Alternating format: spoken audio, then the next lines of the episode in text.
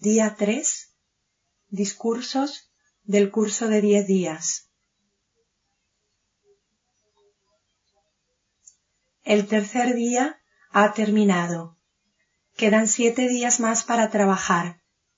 Mañana, el cuarto día, será un día muy importante, porque comenzaremos a practicar vipassana. Esto significa que comenzamos a entrar en el campo de paña, sabiduría, visión cabal. Aunque el verdadero trabajo comienza mañana, la práctica de estos tres primeros días es un requisito muy importante para realizar este trabajo. Durante los últimos tres días te has estado preparando para comenzar el verdadero trabajo de la meditación vipassana. Sin un sila fuerte, no es posible practicar vipassana. Sin sila, no es posible obtener resultados, resultados auténticos de vipassana. Sin un buen samadhi, tampoco es posible practicar vipassana. Por eso, durante estos tres días, ha seguido los cinco preceptos. El sila que aceptamos el primer día es la base, el cimiento de la práctica. Cuanto más fuertes sean los cimientos, más fuerte será el edificio que se asienta sobre ellos. Por eso, con tu sila, con unos cimientos fuertes, comenzaste a trabajar tu samadhi, practicando anapana. Hace veinticinco siglos había maestros en la India que no le daban importancia al sila. Lo sigue habiendo incluso hoy en día. Dicen, no es necesario observar el sila. Ustedes hagan lo que quieran. Continúen haciendo lo que les resulte agradable. Aún así, podrán meditar y obtener todas las experiencias agradables de la meditación. El objetivo es tener experiencias agradables cuando se medita. Esa no es la finalidad de Vipassana. La finalidad de Vipassana es purificar la mente, purificarla en su nivel más profundo, en su raíz. Para ello, no se necesita un samadhi normal, sino samma samadhi, un tipo correcto de samadhi necesitamos que el sila sea perfecto para desarrollar samadhi y que el samadhi sea correcto para desarrollar paña. El paña es preciso para llegar a la meta final de la liberación total, de la iluminación total. Sila es necesario para samadhi, samadhi para paña y paña para bemoti, es decir, la liberación. Esto es sólo para comenzar a trabajar. Según vayamos avanzando, nos daremos cuenta de que los tres, Sila, Samadhi y Paña, se apoyan el uno en el otro. Es como un trípode o una mesa de tres patas. Si una pata es débil, el trípode se cae. Las tres patas deben ser fuertes. El Sila ayudará al Samadhi, y ayudará al paña. El samadhi ayudará al sila y ayudará al paña. El paña ayudará al sila y ayudará al samadhi. Los tres están interrelacionados. Se ayudan el uno al otro. Tener un sila perfecto es bueno. Produce beneficios, buenos resultados. Pero un sila perfecto no conduce por sí solo a la meta final de la liberación total.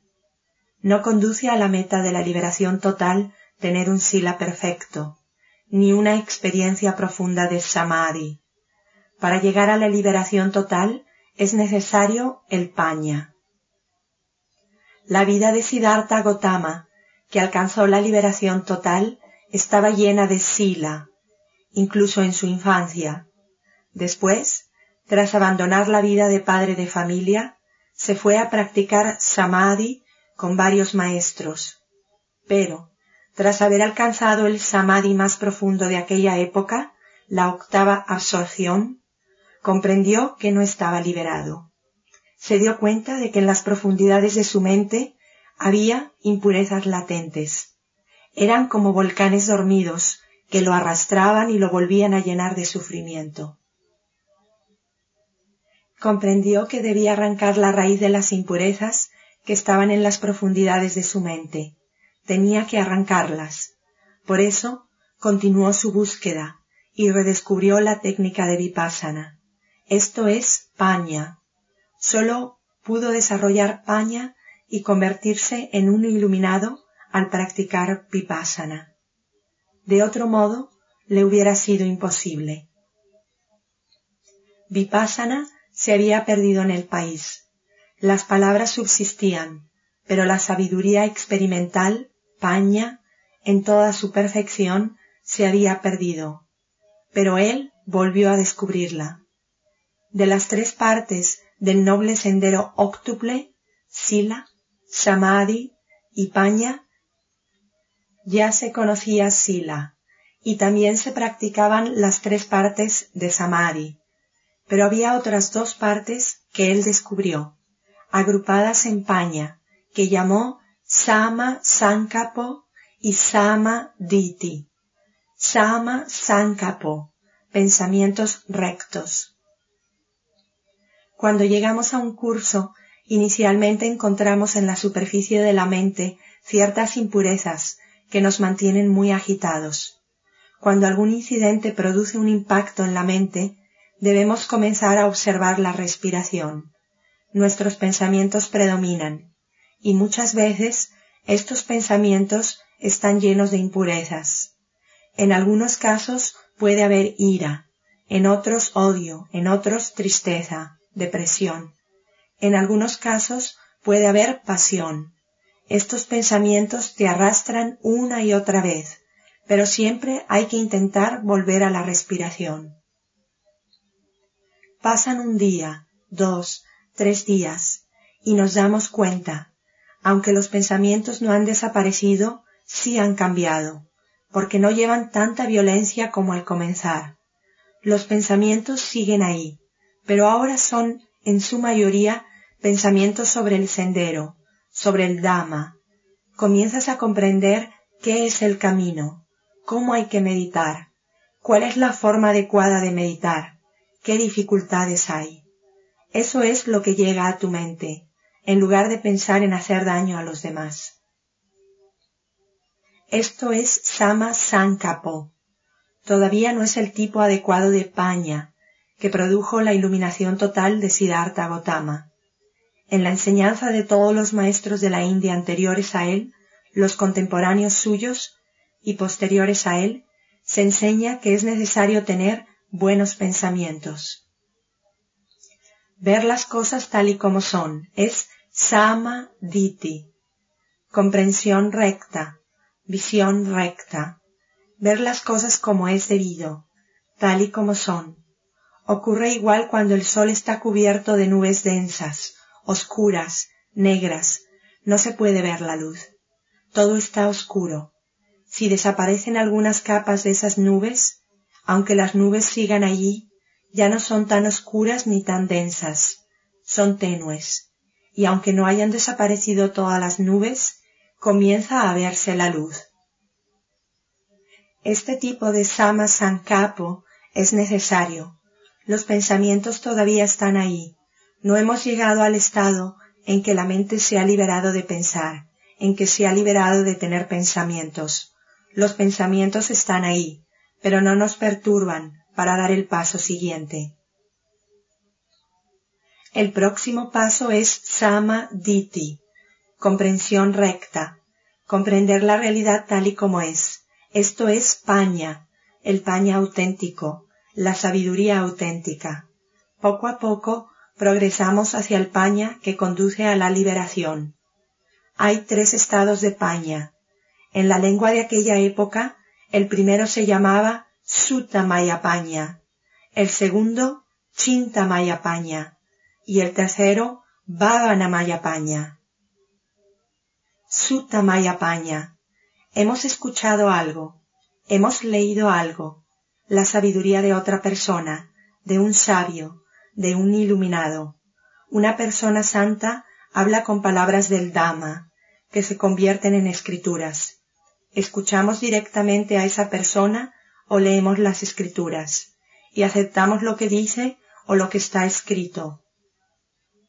La mayoría de las veces lo aceptamos porque sentimos una gran fe y devoción hacia esa persona, o sentimos una gran fe y devoción hacia esas escrituras específicas. Lo aceptamos. Está muy bien. Nos ayudará. Quienes no han oído hablar del Dhamma, quienes no han leído nada sobre la verdad, permanecerán toda la vida llenos de confusión. Por lo menos hemos escuchado hablar del Dhamma, hemos escuchado palabras sobre el Dhamma, hemos escuchado cosas correctas, pero no es suficiente. No podemos liberarnos, desarrollando únicamente Sutta Mayapanya, la sabiduría que hemos escuchado de alguien o leído en algún sitio. Está muy bien, está muy bien, porque nos inspira y nos guía para dar el paso siguiente. El siguiente paso es Chintamayapanya, que significa comprender la verdad, desarrollar la sabiduría intelectualmente. Un ser humano es un ser racional. No debe aceptar todo ciegamente. Debe utilizar el intelecto. Debe utilizar la razón. Lo que he oído, lo que he leído, ¿Es lógico? ¿Es pragmático? ¿Debo aceptarlo? Intentamos comprenderlo intelectualmente. Si vemos que es lógico, es científico y es aceptable, lo aceptamos. Este es el segundo paso de Paña, un paso muy importante, un paso que nos ayudará mucho, nos ayudará, porque nos guiará en la dirección que nos conduce al tercer paso, que es Bhavana Paña, Bhavana significa ocurrir, vivir la sabiduría de la propia experiencia, de la experiencia directa. Si vivimos esta sabiduría, ella misma nos liberará. Los dos primeros pasos nos ayudarán, pero no nos podrán liberar. En la India de aquella época ya se daban los dos primeros pasos, pero esta tercera parte del Dhamma fue el descubrimiento del Buda. Hay que experimentarla. Hubo maestros que recomendaban, aléjate del deseo, aléjate de la aversión. Todos los objetos percibidos por los sentidos son ilusorios, son un engaño. Al apegarnos a ellos nos llenamos de sufrimiento. Abandonemos el apego. Desapégate, dejarás de sufrir. Todas esas enseñanzas ya existían, pero ¿cómo liberarse del sufrimiento de la desdicha, desarrollando en nosotros mismos Bhavanamaya Paña. La sabiduría de nuestra experiencia directa nos ayudará a liberarnos de la desdicha. La primera y la segunda nos pueden ayudar, pero también nos pueden hacer daño. A menudo hacen daño. Un ejemplo de Sutta Paña. Una persona nace en una familia determinada crece en una sociedad determinada, tiene fe en una tradición determinada, en unas escrituras determinadas, en unas creencias determinadas. Desde su infancia está condicionado, condicionado por todo cuanto acepta, por filosofías, creencias y dogmas. Comienza a pensar, esto es lo correcto. Las otras tradiciones no sirven, no son correctas. Mi tradición es la mejor y la acepto. No da el siguiente paso. Se siente completamente satisfecho pensando que ha aceptado la verdad, la verdad hablada en sus escrituras, la verdad predicada por sus santos, la verdad que dijo el fundador de su religión. Lo encuentra maravilloso. Todo esto se convierte en una gran barrera, en una gran prisión. Esa persona jamás utilizará el intelecto, jamás intentará razonar lo que le han enseñado. Está muy lejos de poder desarrollar su habilidad para experimentar la realidad. Se ha convertido en un preso. Utilizando su Mayapanya, una persona puede convencerse, pero como es un ser humano, quiere razonarlo. Comienza a razonar. ¿Será verdad? ¿Es correcto? ¿Es aceptable? ¿Es pragmático? Los ancianos comienzan a preocuparse. como a los ancianos de la familia, a los ancianos de la sociedad, a los ancianos de esa comunidad determinada, no les gusta que razone, le dicen, no crees, no tienes fe en nuestras escrituras, no tienes fe en el fundador de nuestra religión. Si dudas, ¿sabes qué te pasará? Cuando mueras te irás al infierno. Y le describen un infierno terrible. Entonces esa persona dice, no, baba. Este es un término indio empleado para personas mayores y sabias. No quiero ir al infierno. Acepto cualquier cosa, baba. Razonable o no razonable. Pragmática o no. Cualquier cosa. La acepto. No quiero ir al infierno. Pobre. Lo acepta todo porque tiene miedo. Los mismos ancianos pueden intentarlo de otra forma. Le dicen, mira, ¿sabes qué pasará si aceptas lo que está escrito en nuestras escrituras, lo que dice nuestra tradición, lo que dice nuestra filosofía? Al morirte irás al cielo. Hacen una descripción maravillosa del cielo, maravillosa, francamente fantástica. Allí gozarás de todo tipo de placeres sensuales, gozarás de placeres celestiales, imposibles de alcanzar en este mundo. Es maravilloso. Se le hace agua a la boca al pensarlo. Muy bien, si acepto todo, obtendré eso a cambio. Al aceptarlo, iré al cielo. Yo seré el primero en aceptarlo. Y lo acepta. Lo acepta, bien por miedo, bien por fe ciega, bien por deseo, lo acepta sin pensar. A veces Alguien que ha dado el segundo paso se queda ahí atrapado. Muchas veces ocurre que nos ponemos a razonar y encontramos explicaciones lógicas, sobre todo referentes a las creencias de nuestra propia tradición. Como un buen abogado, encontramos mil maneras de convencernos a nosotros mismos. Esto es correcto. Nuestra tradición lo dice, por eso es correcto. Ahora ya lo sé todo. Mi intelecto dice que esto es lo correcto. Inflamos nuestro ego. Ahora ya lo sé todo. Soy muy sabio. Puedo escribir muchísimos libros sobre esta filosofía, sobre estas creencias. Puedo dar conferencias. Puedo hacer debates, argumentar, discutir, para probar que las otras creencias están equivocadas. Esto es lo correcto. Este tipo de locura es un impedimento para dar el paso siguiente. Por eso, Sutta Mayapaña y Chinta Mayapaña se pueden convertir en un gran impedimento. Pero si damos el paso siguiente, Bhavana Mayapaña, comenzaremos nosotros mismos a experimentar la realidad. Hasta que nosotros hayamos experimentado la realidad, no será realidad para nosotros. Estará siempre distorsionada. Todos los individuos deben experimentar la verdad en sí mismos para llegar a la meta final. Siddhartha Gautama comprendió la realidad en su interior. Desarrolló su Bhavana Mayapaña. Se convirtió en una persona iluminada, en una persona liberada. El paña que desarrolló en sí mismo solo pudo liberar a una sola persona, a Siddhartha Gautama, a nadie más. Nadie más se puede liberar por la sabiduría de otro. Solo la sabiduría propia, Bhavanamayapanya. La sabiduría que hemos vivido y experimentado puede romper las ataduras de la ignorancia, del deseo, de la aversión y de la negatividad. Solo esto puede erradicar la desdicha. Ni el primero ni el segundo paña dan frutos. Solo este paña produce frutos. Vamos a poner un ejemplo. Una persona que tiene mucha hambre va a un restaurante, se sienta, le dan la carta, el menú, mira el menú y dice, ¡qué bien!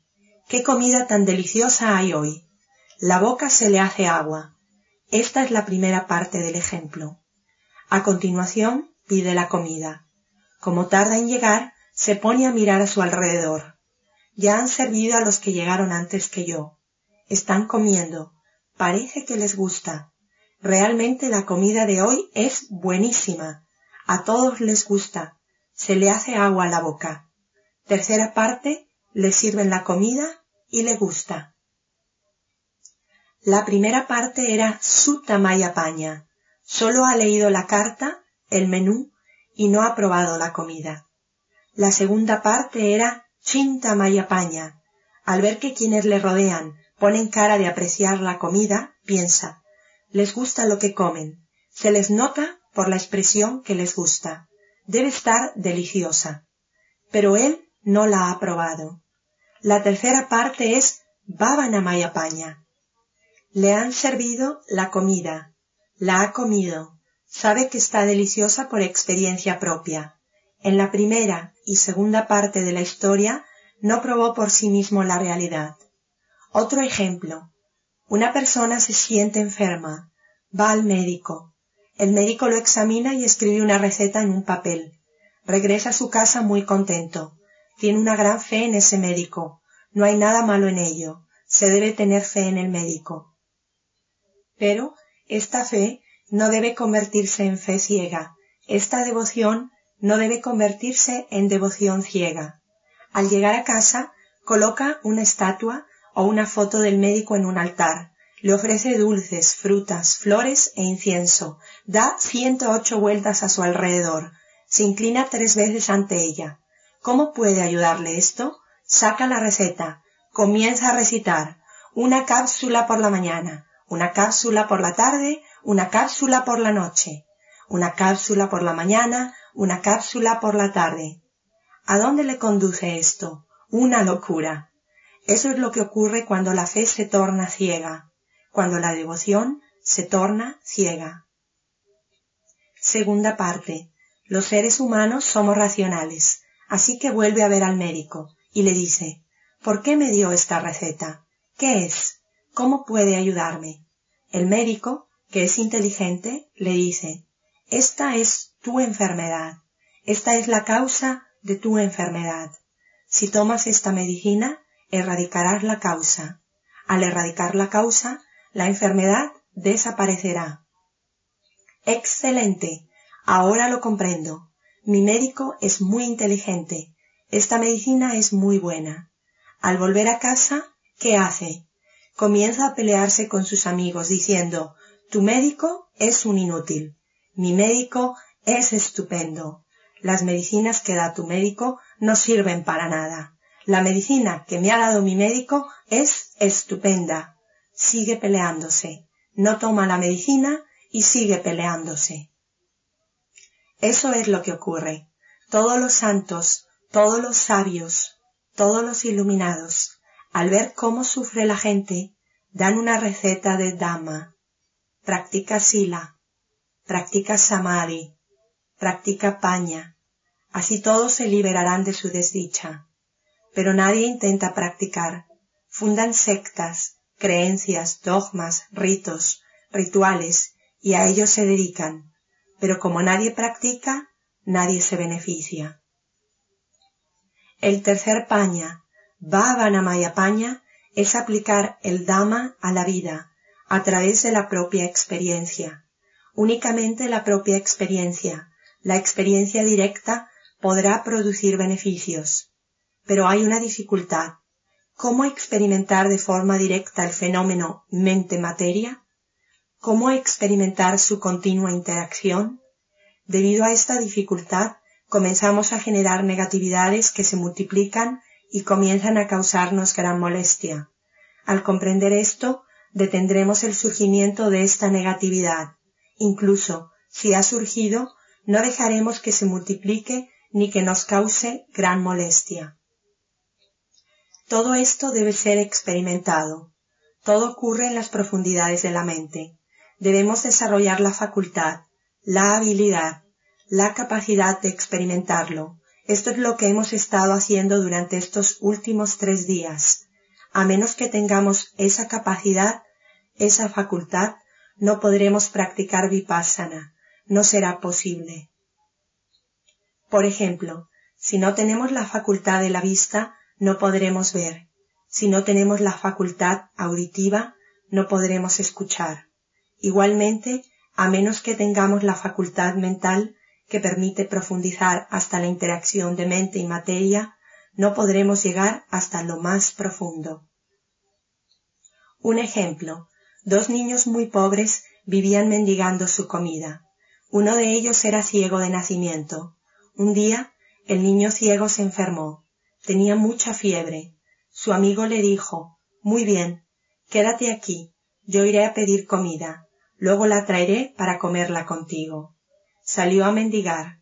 Una mujer, llena de compasión, le regaló un dulce, que en la India se llama kir, preparado con leche, arroz, fruta seca, azúcar, etc.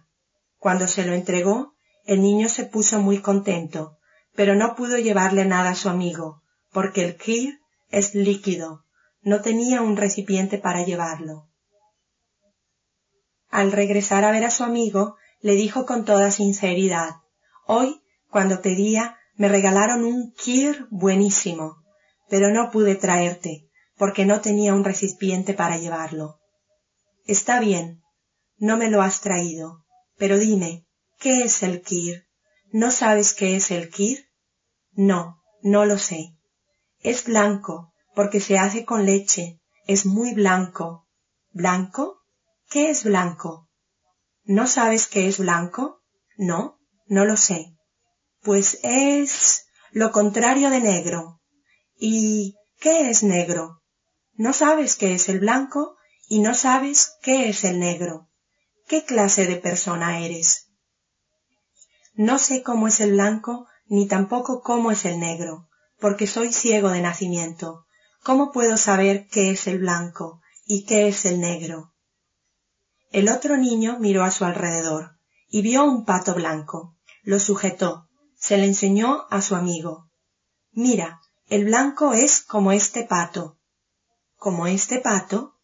Como no podía ver, no podía ver el blanco, no podía ver cómo era aquel pato.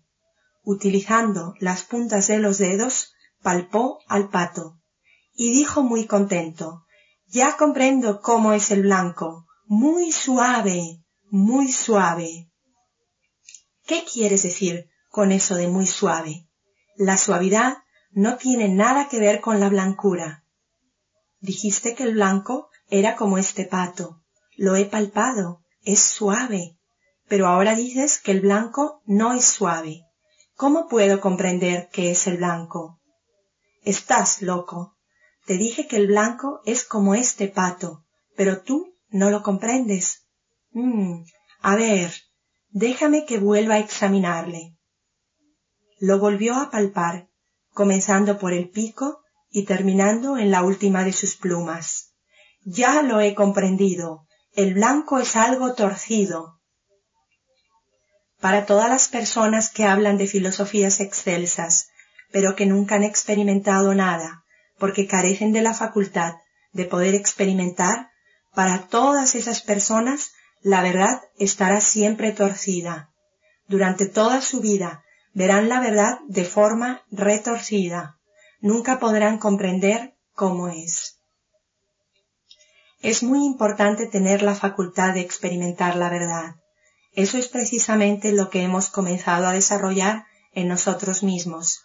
No habríamos desarrollado esta facultad si hubiéramos trabajado solo con sila, sin dar el paso siguiente, samadhi. Tampoco habríamos desarrollado esta facultad si hubiéramos trabajado el samadhi con un objeto imaginario, verbalización o visualización.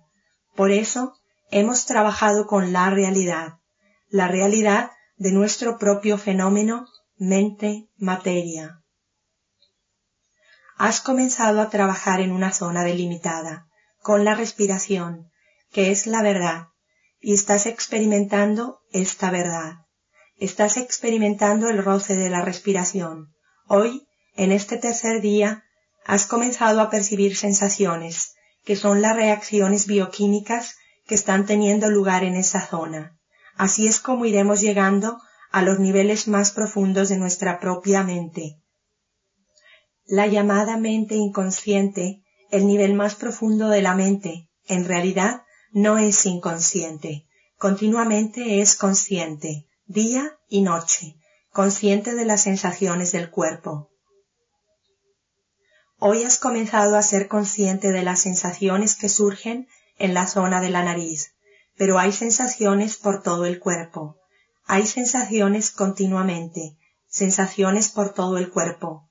Continuamente hay cambios, un cambio que se manifiesta con un tipo de sensación, un cambio que se manifiesta con otro tipo de sensación. Pero siempre hay cambios. Solo puedes experimentar estos cambios por medio de la observación que has realizado durante estos tres días. Este ha sido solo el comienzo. Mañana exploraremos todo el cuerpo, percibiremos sensaciones por todas partes. Nos estamos moviendo desde el nivel superficial de la mente hasta llegar a sus profundidades, donde se acumulan los complejos del pasado, profundamente arraigados, donde se encuentran los comportamientos habituales de la mente, en el nivel más profundo de la mente. El comportamiento habitual de la mente es reaccionar. Cuando percibe una sensación agradable en el cuerpo, reacciona con deseo, con apego. Cuando experimenta una sensación desagradable en el cuerpo, reacciona con aversión, con odio. Nos encaminamos hacia una conciencia de este proceso. Con el intelecto resulta fácil comprender que continuamente realizamos cambios, que todo es impermanente, todo lo que nace muere, todo lo fabricado antes o después se destruye, todo es impermanente, pero esa es una comprensión meramente intelectual. La experiencia solo puede lograrse en el marco del cuerpo. La ley de la naturaleza se cumple dentro y fuera de nosotros. Intelectualmente podemos aceptar y comprender la ley de la naturaleza, que observamos fuera de nosotros, pero la realidad, la ley de la naturaleza, que experimentamos dentro del marco del cuerpo, debe ser experimentada personalmente por cada uno. Esa experiencia se llama Bhavanamayapanya. Debemos vivirlo a través de nuestra propia experiencia, porque la comprensión intelectual no podrá ayudarnos. Antiguamente, antes, durante y después de la época del Buda, hubo maestros que impartían esta misma enseñanza, solo intelectualmente, y la gente no podía profundizar en la misma medida en que lo hacen los que han desarrollado su propio Bhavanamayapanya. Por ejemplo, imaginemos algo traumático en nuestra vida. Una persona muy querida muere tenemos que llevar su cuerpo a la pira funeraria e incinerarla, o tenemos que llevarla al cementerio y enterrarla. Mientras estamos ahí, viéndolo, con plena sabiduría pensamos, todo es tan impermanente, todo el que nace debe morir. Nadie se libra de la muerte. También yo moriré. Llevarán mi cuerpo a una tumba o lo incinerarán en la pira funeraria. ¿Qué sentido tiene desear y apegarse, pelear con los demás y acumular objetos o riquezas? Al final tendré que abandonar todo. Mi cuerpo será quemado. Ese es un momento de sabiduría, pero no dura nada. En cuanto salimos del cementerio, volvemos a identificarnos con el yo, yo, mío, mío. Comenzamos otra vez la misma locura Nada ha cambiado en nosotros, porque solo ha sido comprensión intelectual.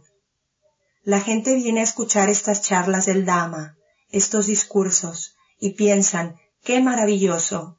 Ahora he comprendido por qué el apego es tan malo, por qué conlleva sufrimiento. Cuanto más apego tenga, más sufriré. Realmente este yo, este mío, son motivo de una gran desdicha, de una gran infelicidad. Al finalizar la charla, un meditador sale de la sala y de repente dice, pero, ¿dónde están mis zapatos? ¿Quién se los ha llevado? Los acabo de comprar. Están nuevos. ¿A dónde habrán ido a parar? Comienza a llorar. Míos, míos, míos. El discurso no le ha cambiado, porque ha sido una experiencia meramente intelectual no puede ayudarle. Hay que experimentarlo. aunque resulte difícil hacerlo. Resulta fácil comprender intelectualmente. Resulta fácil aceptar devocionalmente. Pero es sumamente difícil experimentar la realidad, porque si no se tiene la facultad de experimentación, no se puede llegar a experimentarla. Hay tanta ilusión, tanto engaño. Algo que parece ser de una forma, que parece ser de una manera, es en realidad totalmente diferente. Por ejemplo, es de noche, prendemos una vela o una lámpara. Nos vamos a recostar, nos dormimos, al día siguiente nos levantamos, vemos la luz de la vela o de la lámpara. Creemos que lo que vemos es la misma vela o la misma luz, pero en realidad, ¿es eso cierto? A cada instante una llama surge y desaparece, otra aparece en su lugar y desaparece, sin intervalos. Ocurre constantemente, tan deprisa, da la impresión de ser la misma llama, la misma luz, una ilusión. La luz de la lámpara eléctrica da la impresión de ser siempre la misma, pero, ¿en realidad es así? Si fuera así, ¿por qué la compañía eléctrica nos envía un recibo al final de mes diciéndonos que hemos consumido tantas unidades que debemos tanto dinero? ¿Por qué nos lo envía? Esta es nuestra luz, nuestro enchufe, comprado por nosotros. ¿Por qué nos piden dinero? ¿Con qué derecho? La compañía eléctrica tiene razón. Generan electricidad que envían por cables para ser consumida. La electricidad aparece y desaparece. Una nueva electricidad aparece en su lugar, que igualmente desaparece. Así, continuamente, con gran rapidez, dando la impresión de ser la misma. Otro ejemplo. Atravesamos un río por la mañana. Una vez en la otra orilla nos vamos a trabajar durante todo el día. Por la tarde, al terminar el trabajo, subimos a una barca y volvemos a atravesar el río. Pensamos que hemos atravesado el mismo río, pero no ha sido así. Incluso si nos damos un baño en el río, cada vez que introducimos y sacamos la cabeza, lo haremos en un río diferente, aunque nos parezca el mismo. Hay una corriente constante, el río en el que sacamos la cabeza la primera vez se ha ido. No queda de él ni una sola gota. Todo él se ha ido. Nuestro segundo baño será en un río totalmente diferente. Nuestro tercer baño en otro río totalmente diferente. Cruzamos el río en una barca por la mañana. Por la tarde, lo que cruzamos es un río completamente nuevo. Sin embargo, tenemos la sensación de que es el mismo río, y la misma luz. ¿Cómo librarse de este engaño? Hay cosas que están dentro de la capacidad de los órganos de los sentidos. Por ejemplo, tenemos ojos, podemos ver objetos aunque sea con limitaciones.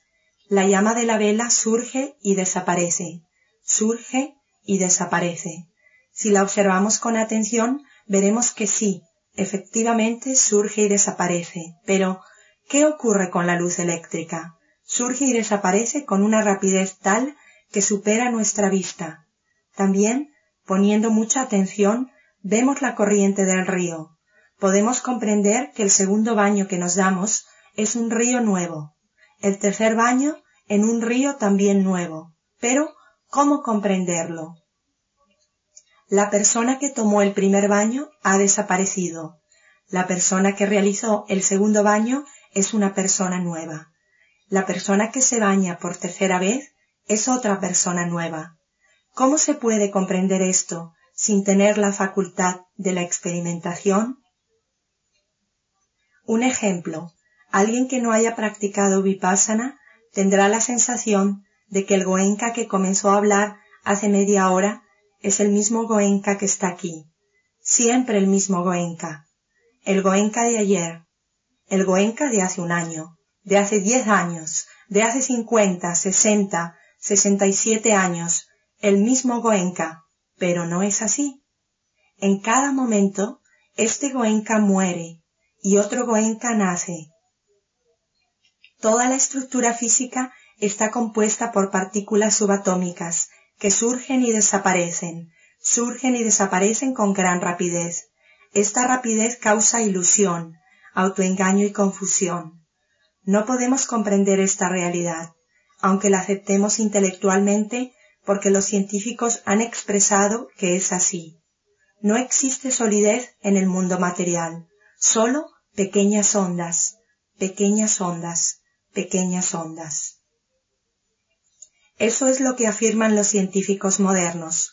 También el Buda, una persona iluminada, dijo, no existe solidez en ningún punto del universo, solo hay pequeñas ondas.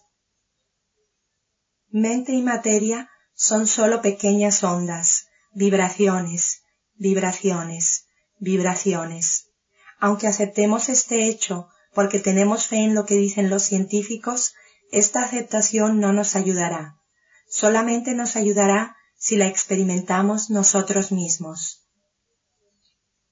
Esto es, precisamente, lo que hizo el iluminado para alcanzar la meta final de la liberación total. Eso es, también, lo que deben hacer quienes desean comprender el cambio continuo que tiene lugar por todas partes, cambiando a cada instante, cambiando, cambiando, cambiando, con gran rapidez, cambiando, cambiando. Cuando nace un niño es tan pequeño y lindo. Lo vemos de nuevo después de diez años y ha habido un gran cambio.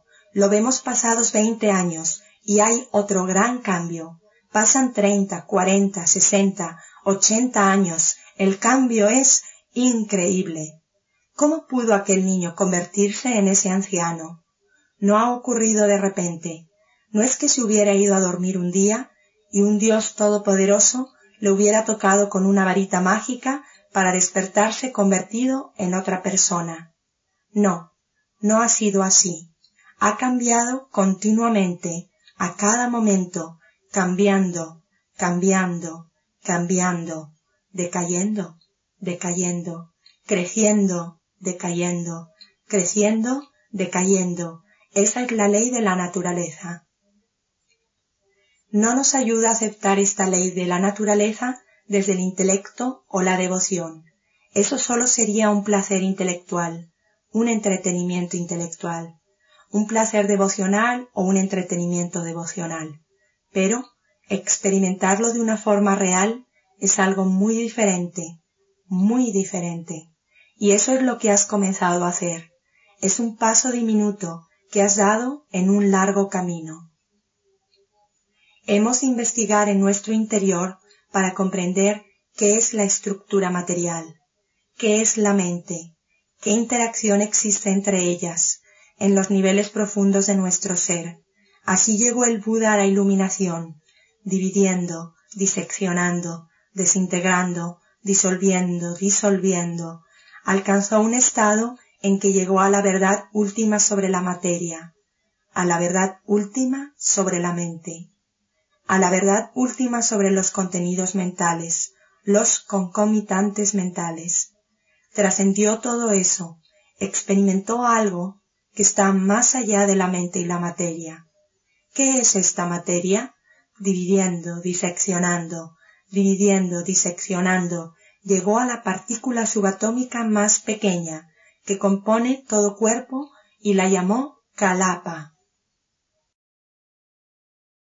Kalapa significa unidad, unidad material, la unidad material más pequeña, que no se puede dividir más, la llamó Kalapa.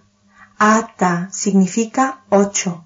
Esta unidad está compuesta de ocho cosas unidas, ocho cosas que no pueden separarse, que siempre están juntas.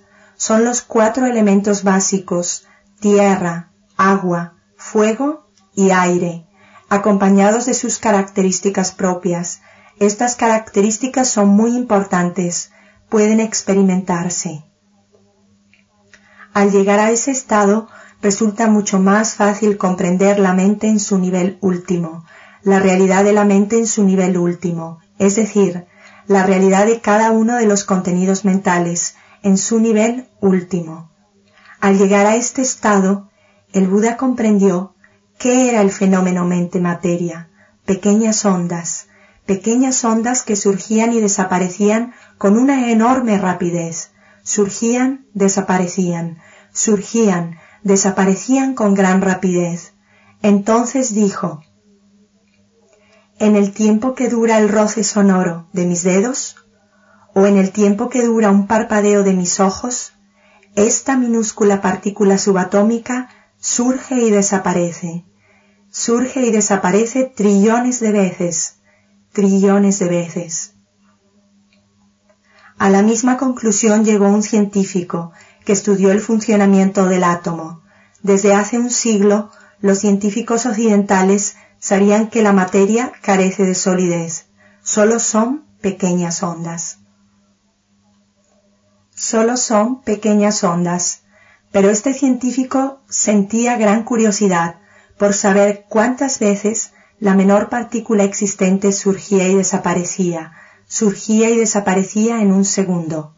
Para investigarlo, inventó un instrumento que con gran propiedad llamó cámara de burbujas, porque las partículas surgen y desaparecen, surgen y desaparecen como si fuesen burbujas. Con la ayuda de esta cámara de burbujas pudo descubrir y publicar que, en un segundo, esta minúscula partícula subatómica surge y desaparece un 1 seguido de 22 ceros. Un 1 seguido de 22 ceros. Aquí, en Oriente, otro científico había dicho, en el tiempo que suenan mis dedos o parpadean mis ojos, esta partícula surge y desaparece, surge y desaparece trillones de veces. Llegaron a la misma conclusión, pero qué gran diferencia había entre ellos, qué gran diferencia. Algunos estudiantes de los Estados Unidos de un lugar cercano a Berkeley vinieron a la India a hacer unos cursos. Habían oído hablar de este profesor porque era muy famoso, le habían concedido el premio Nobel, y el premio Nobel no se le da a cualquiera. Por curiosidad fueron a ver a este profesor que había llegado a la misma conclusión a la que llegó el iluminado. Lo encontraron tenso, nervioso. ¿Por qué no había podido librarse de su infelicidad? ¿Por qué no podía librarse de sus tensiones? Porque le faltaba baba paña.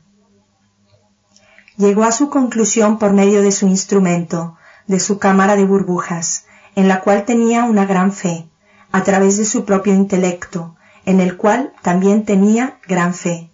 Pero el Buda, que se liberó del sufrimiento, no utilizó ningún instrumento, ningún aparato, solo utilizó su experiencia directa, Ahí radica toda la diferencia. No profundizamos en nuestro interior para comprender la realidad de la interacción de la mente y la materia por curiosidad o para apagar la sed de descubrir. Lo hacemos para salir de la ignorancia, para ver cómo, por ignorancia, generamos impureza tras impureza, contaminación tras contaminación, negatividad tras negatividad, convirtiéndonos en seres profundamente desdichados. Para cambiar esta costumbre hay que profundizar en el interior, experimentar la verdad. La primera verdad que experimentamos es la verdad del cambio. Hay cambios en todo momento. Todo el fenómeno mente-materia está continuamente cambiando, cambiando, cambiando, tras dividir, diseccionar, desintegrar, disolver, descubrimos que no hay nada en toda la estructura física o mental que podamos decir, esto es la sustancia, esto permanecerá. Exploraremos pensando, voy a ver, voy a experimentar si hay alguna sustancia. Eso es lo que hará Bhavana Mayapaña, que experimentemos anicca, el cambio. Este cambio no se acepta meramente con el intelecto o meramente con la devoción. Se acepta porque se percibe su realidad. Cambio, cambio, cambio. Al principio encontrarás una realidad aparente, muy sólida e intensa. Tu cuerpo sólido, compuesto por huesos, carne, etc., todo lo que percibes en tu cuerpo será sólido e intenso. Por ejemplo, presión, pesadez, calor, dolor, resequedad, todo sólido, intenso. Comenzaste observando la zona de las entradas de la nariz y ahora observarás lo que ocurre por todo el cuerpo. Aunque te lleve tiempo hacerlo, hay que trabajar intentando observar con objetividad, con objetividad. Poco a poco habrá momentos en que observarás la realidad con objetividad, con objetividad. Conforme vayas observando con más y más objetividad, tu mente se irá agudizando más y más. Comenzarás a experimentar una realidad cada vez más sutil. Comenzarás a atravesar, a traspasar la intensidad de la solidez. Irás experimentando una realidad cada vez más sutil. Una realidad cada vez más sutil, hasta llegar a experimentar que toda la estructura material y toda la estructura mental son sólo vibraciones, vibraciones que surgen, desaparecen, surgen, desaparecen, burbujas que surgen y desaparecen, pequeñas ondas que surgen y desaparecen, un flujo constante, una corriente constante. En ese momento estarás experimentando la verdad de la impermanencia ya no será un mero juego intelectual, no será un mero juego emocional o un juego devocional, será una experiencia auténtica de la verdad, la experiencia de percibir que dentro del marco del cuerpo todo es un flujo constante, una corriente constante que cambia a cada instante, cambiando, cambiando, cambiando. Entonces la locura desaparecerá. ¿A qué locura me refiero? A la locura de sentir apego por esta estructura física, a la locura de sentir apego por esta estructura mental, por la combinación de las dos. ¿Qué objeto tiene generar apego o generar aversión hacia algo tan efímero? Con esta práctica aprenderás a observar, a observar con ecuanimidad, con ecuanimidad, con ecuanimidad. Tu costumbre habitual era reaccionar, cuando este fenómeno mente-materia generaba sensaciones agradables o desagradables, respondías reaccionando con deseo o aversión, desequilibrando la mente y agitándote. Experimentalmente, esta primera parte de la sabiduría, anicca, se hará mucho más clara. Conforme vayas desarrollando esta parte de la sabiduría, anicca, anicca, anicca, cambio, cambio, cambio. Otra parte de la sabiduría hará su aparición, dukkha, sufrimiento. Al principio, al iniciar la práctica, al observar tu propia realidad, encontrarás realidades muy sólidas, muy intensas, tendrás sensaciones muy dolorosas de pesadez, acorchamiento, embotamiento, presión, tensión, etc., te sentirás desdichado. Estas sensaciones te producirán sufrimiento, te querrás librar de ellas porque no te gustan, pero seguirán ahí. Como te has entrenado para observar, por desdichado que te sientas, debes simplemente observar. Por desagradable que sea, debes simplemente observar, simplemente observar. A veces, al llegar al séptimo día, al octavo, al noveno o al décimo, o quizá en dos o tres cursos, los estudiantes llegan a un estado en que toda la solidez se disuelve, perciben un flujo libre de vibraciones muy sutiles por todo el cuerpo. La energía fluye por todo el cuerpo, resulta muy agradable, muy agradable. Comienzan a pensar, maravilloso, este es el éxtasis, encantador, esto es lo que andaba buscando ya he alcanzado la meta final. Generan un gran apego hacia ese flujo libre. Ya lo tengo, ahora ya lo tengo, sin comprender que también es impermanente, que cambia, cambia. Puede ocurrir que por la mañana tienen una experiencia maravillosa de flujo de energía por todo el cuerpo, y por la tarde hay cambio, y de nuevo dolores, pesadez, acorchamiento, embotamiento, Entonces van con el maestro asistente y le dicen, fue maravilloso. Mi meditación de la mañana fue maravillosa, pero ahora es malísima. Se sienten infelices porque han generado apego hacia algo totalmente impermanente. Entonces comprenderás, no sólo producen sufrimiento las sensaciones desagradables, las sensaciones agradables también, porque tenemos tendencia a generar apego hacia ellas. Todo apego es sinónimo de desdicha, de sufrimiento. Terminamos sintiéndonos infelices, porque todo a cuanto nos apegamos es impermanente, impermanente, tendiente, propenso a cambiar antes o después. Se nos irá haciendo más y más claro, existe un dukkha que proviene del dolor, pero también hay un dukkha que proviene de las sensaciones agradables del cuerpo. Entonces aparecerá la tercera parte del paña, anatta, no yo, no mío. Parece que hay un yo en mí, parece que esto es mío. Pero según vayamos avanzando a través de nuestra propia experiencia, sin intelectualizar, nos preguntaremos, ¿qué es yo? Explorarás todo el campo de la materia en tu interior, todo el campo mental, la combinación de los dos. Solo encontrarás pequeñas ondas, pequeñas ondas, burbujas, burbujas que surgen y desaparecen. ¿Qué burbuja soy yo? ¿Esta burbuja es el yo? Ya ha desaparecido. ¿Qué pequeña onda es el yo? Ha desaparecido. Entonces yo también debería desaparecer. En realidad, el yo y el mío no existen. Al hablar tenemos que utilizar estas palabras, si no, ¿cómo podríamos decirlo? Esta masa de burbujas está hablando con aquella masa de burbujas. No podría ser. Tenemos que utilizar las palabras yo, mío, tú, tuyo, él, ella, usted, etc.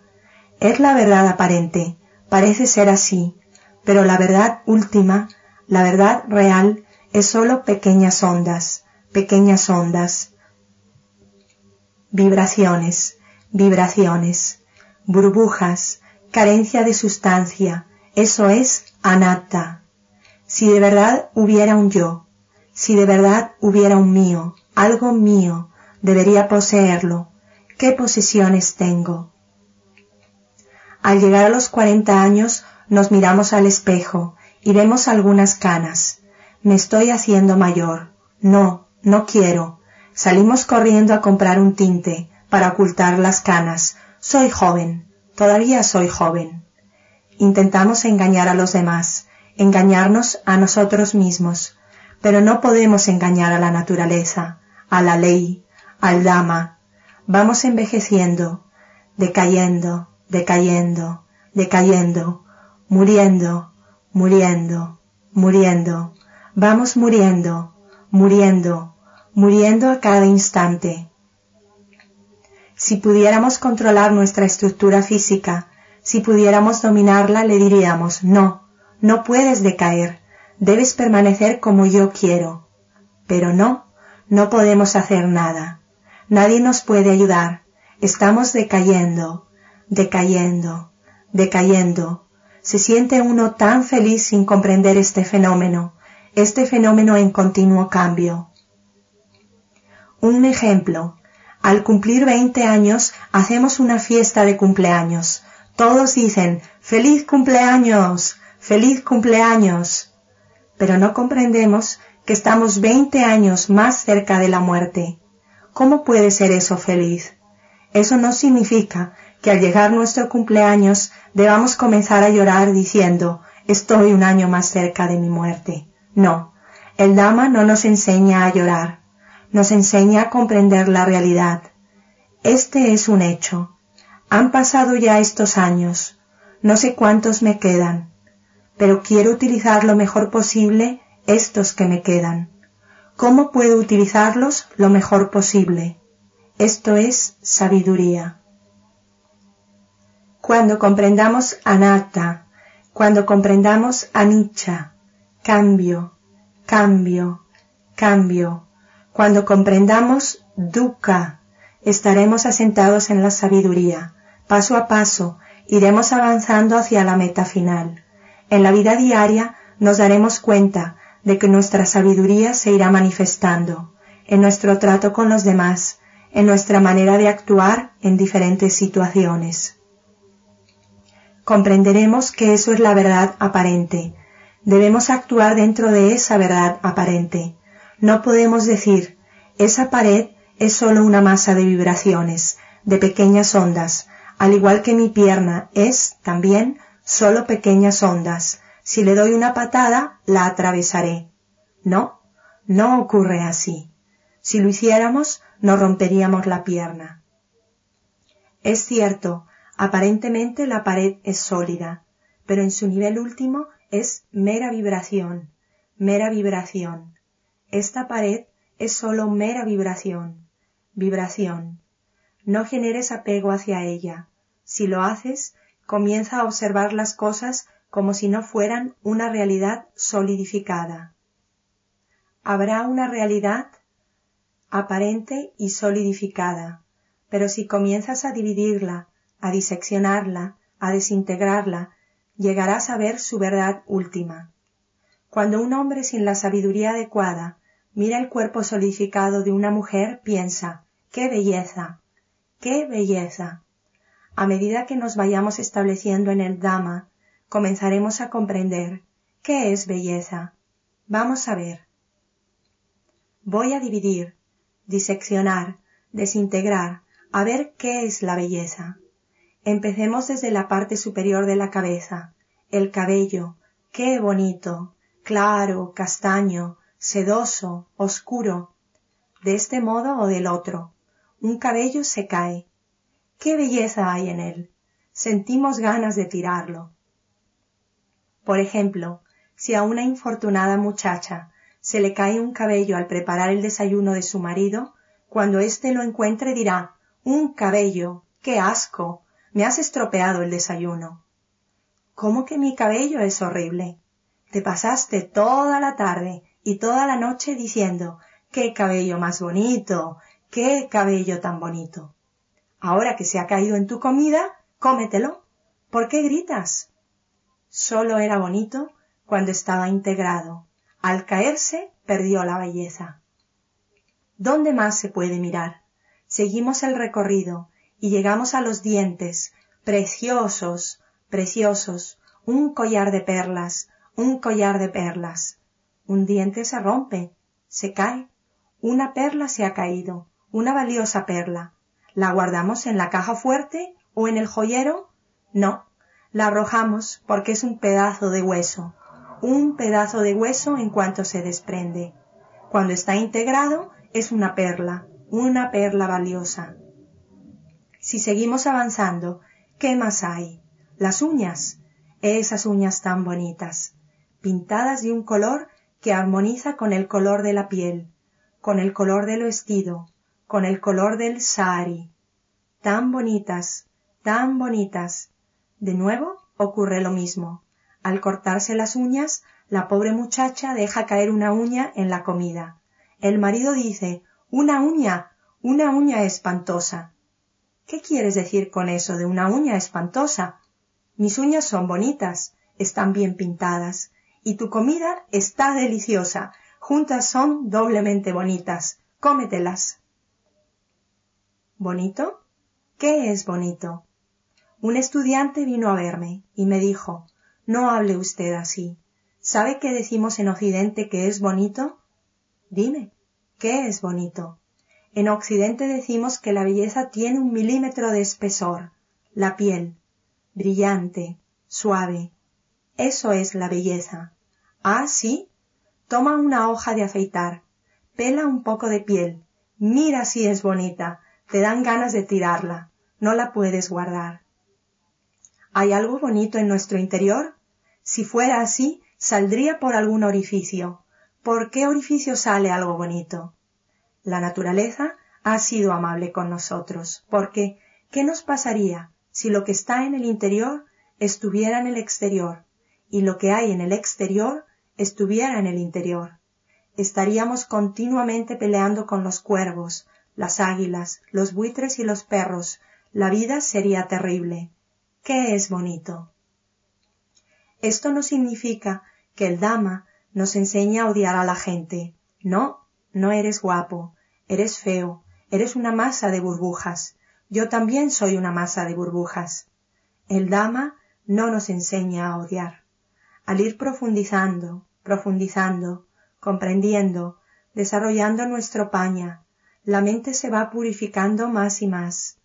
Una mente pura está llena de amor, amor infinito, llena de compasión, compasión infinita, llena de alegría, alegría ante el bien de los otros, llena de alegría al ver el bien de los otros, con ecuanimidad infinita, equilibrada. No se puede odiar a nadie, simplemente amor, buena voluntad, compasión. Amor, buena voluntad, compasión. El camino nos conduce a un estado en que nos liberamos de la desdicha, nos liberamos de las contaminaciones, comenzamos a vivir auténticamente liberados, una vida de iluminación, una vida buena, buena para nosotros, buena para los demás. Cada uno de nosotros debe trabajar para llegar a este estado. Es bueno que hayas venido aquí a trabajar. Te has estado preparando durante los últimos tres días. Mañana entraremos en el campo de paña. Comenzaremos vipassana. No creas que al comenzar a observar la realidad vas a comenzar a ver trillones de partículas subatómicas que surgen y desaparecen. No, no. Al principio experimentarás dolores, presión, pesadez. Poco a poco se irán desintegrando, desintegrando. Percibirás un flujo de energía. No esperes nada. Dejemos que ocurra tal y como ocurre, momento a momento, momento a momento. Simplemente aceptemos la realidad en todo momento. Dejemos el resto a la naturaleza. Dejemos el resto al Dama. Simplemente aceptemos lo que aparezca en ese momento, dentro del marco de nuestro cuerpo, sin imaginar nada, sin verbalizaciones, sin visualizaciones, la realidad, tal y como es, de nuestro fenómeno mente-materia. Con toda seguridad, esta técnica nos conducirá a la meta final. Utiliza bien el tiempo, este tiempo maravilloso. Has entregado a esta técnica diez días de tu vida. Debes obtener los mejores resultados posibles de estos diez días y los obtendrás. Trabaja con diligencia, trabaja con dedicación, trabaja con paciencia y persistencia, con paciencia y persistencia, para liberarte de todas tus ataduras, de todos tus sufrimientos, para poder gozar de paz auténtica, de armonía auténtica, de felicidad auténtica de felicidad auténtica.